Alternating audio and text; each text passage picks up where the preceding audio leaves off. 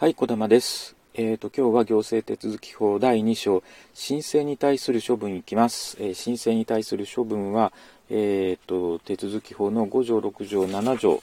えー、8、9、10条までになります。えー、10、11、11、10? 12条から不利益処分になるということは11条まであるんですかね。はい。えー、とりあえず10条まではあの重要なところなのでやっていきたいと思います。えーと、申請に対する処分、まずは第5条審査基準です、えー、行政庁は審査基準を定めるものとする。行政庁は審査基準に、第2項、行政庁は審査基準を定めるにあたって、えー、許認可等の性質に照らしてできる限り具体的なものとしなければいけないということで、えーと行政庁はですね、あの審査基準というのを定めなければならない。これはあの、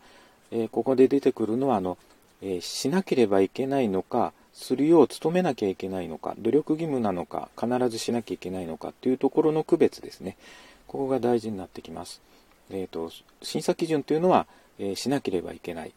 まあ、定めなければいけないし、えーと、できるだけ具体的なものとしなければならないということです。で、えー、5条の、えー、3項行政庁は行政上特別の支障があるときを除き、法令により申請の提出先とされている機関の事務所における備え付けその他の適当な方法により審査基準を公にしておかなければならない。審査基準については、あの基本もう公にしなきゃいけないということで作ん作んなきゃいけないし定めなきゃいけないし具体的なものとしなければならないし公にしなければならないということです。ただ、3項で言ってるのは、え特別の支障があることを除きということなので、あの必ずなんか支障があっては、あ支障があったら、まあ、しなくてもいいよというような、なんかニュアンスの表あの文章がありますので、そこは注意ですね。で、第6条。こちらは標準処理期間。こちらはですね、努力義務になってますので読んでいきます。行政庁は申請がその事務所に到達してから当該申請に対する処分をするまでに通常要するべき標準的な期間を定めるよう努めるとともにこれらをこれを定めたときは、これらの当該申請の提出先とされている機関の事務所における備え付けのその他の方法、適当な方法により、公にしておかなければならない。ということで、えっ、ー、と、標準処理期間というのをですね、えー、定めるように、あの、努める。これも、あこれはの努力義務ということなんですが、ただし、もし定めたら公にしておかなければならないということで、こちらはあのしなければならない規定になってます。えー、7条、えー、次はですね、申請に対する審査応答ということで、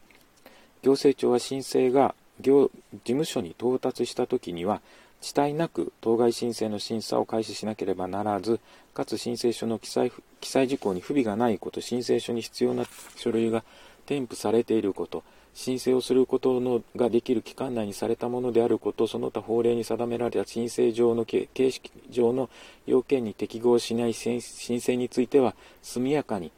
申請をした者に対し相当の期間を定めて当該申請の補正を求め、またはえ、当該申請により求められた許認可を拒否しなければならない、えー、長い文章ですけども、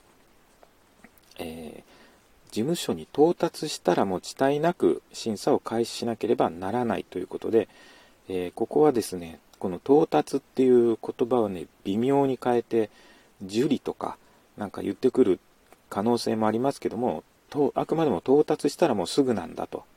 届いたらすぐなんだと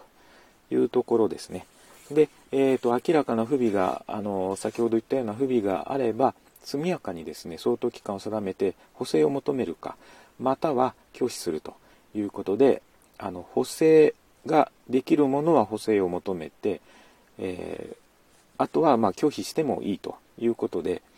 えーと、2通りのパターンがここにはあります。えー、一方ですね、ちょっと後で、まあ、ずっと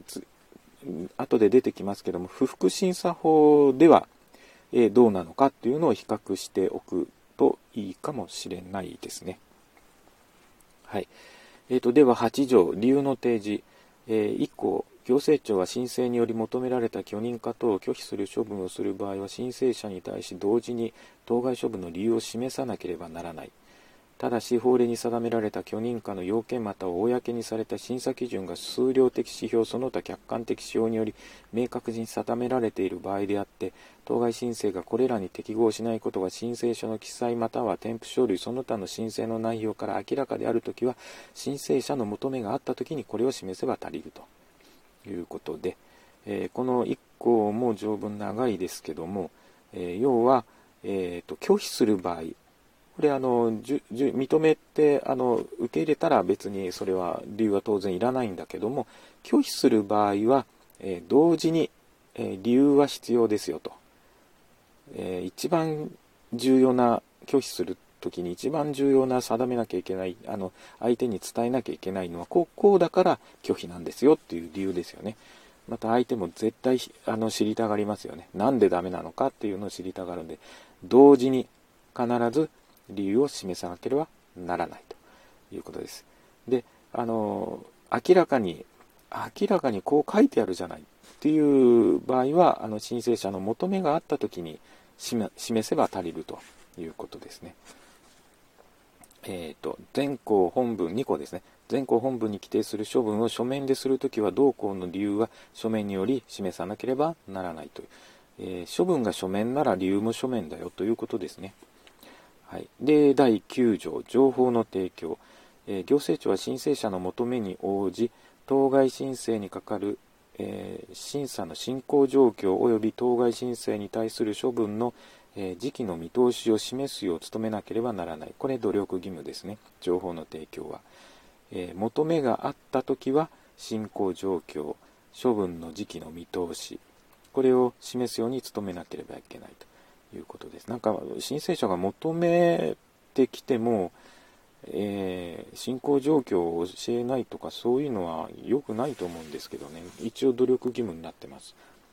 えー、2項行政庁は申請をしようとするものまたは申請者の求めに応じ申請書の記載及び添付書添付書類に関する事項その他の申請に必要な情報の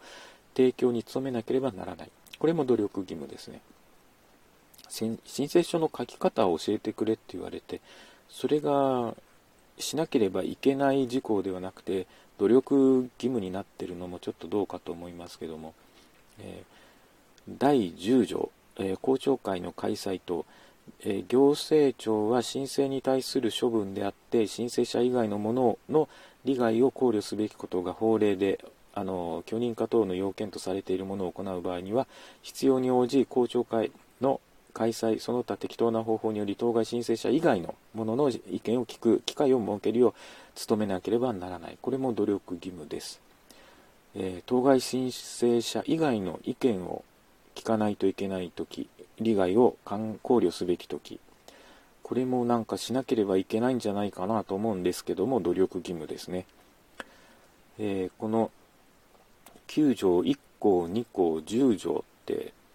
あのしなければいけないにしてもいいような気もしますけども一応努力義務というところなのでここは注意ですね。えっ、ー、と次回ですね。えーと、不利益処分第2条第12条から不利益処分に入っていくんですけどもえっ、ー、と霧のいいとこなので、えー、今日はここまでです。あちょっと付け加えてですね理由の提示のところなんですけども重要な判例が1つありますので条文でずっとやってきましたけども、ここで一つですね、判例をご紹介します。一般旅券発給拒否処分事件ということで、昭和60年1月22日の最高裁判例ですね。えー、っ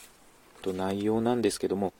えー、っと、一般に法律が行政処分に理由を付きすべきものとしている場合に、どの程度、えー、っと、その理由を記載しなければいけないかということですね。えここが焦点になってまして、処分のえーと、性質と理由付きを命じた各法律の規定の趣旨、目的に照らしてこれを決定すべきであると。えー、今回はこの、えー、判例は旅券法なんですけども、旅券法が一般旅券発給拒否通知書に拒否の理由を付きすべきものとしているのは、拒否理由の有無についての外務大臣の判断の慎重と公正妥当を担保してその死を抑制するとともに拒否の理由を申請者に知らせることによってその不服申し立てに便宜を与える趣旨に出たものというべきであるこのような理由付き制度の趣旨に鑑みれば旅券一般旅券発給許書通知書に付記すべき理由としてはいかなる事実に基づい基づいていかなる法規を適用し一般旅券の発給が拒否されたかを申請者においてそれその記載自体から領知し得るものでなければならないというところのあの、まあ、程度ですねそういうレベルをあの示さなきゃいけないと単に発給拒否の根拠規定を示すだけではそれによって当該規定の適用の基礎となった事実関係をも当然知り得るような場合とは別として旅券法の要求する理由付きとしては十分ではないと言わなければならないという言い方ですね。えーと、このぐらいのですねあのレベルの、まあ、理由が理由付きが必要なんですという、えー、これは重要な判例になってます。できる限り、えー、正確な言葉を覚えておいた方がいいのかなと。えー、理由付きの、えー、て言うんでしょうか、根拠がいくつか書いてありますよね。行政庁の判断の慎重と公正妥当を担保すると、地位を抑制すると、拒否の理由を申請者に知らせることによって不服申し立てに便宜を与えると、こういった趣旨だということです。はい、以上です。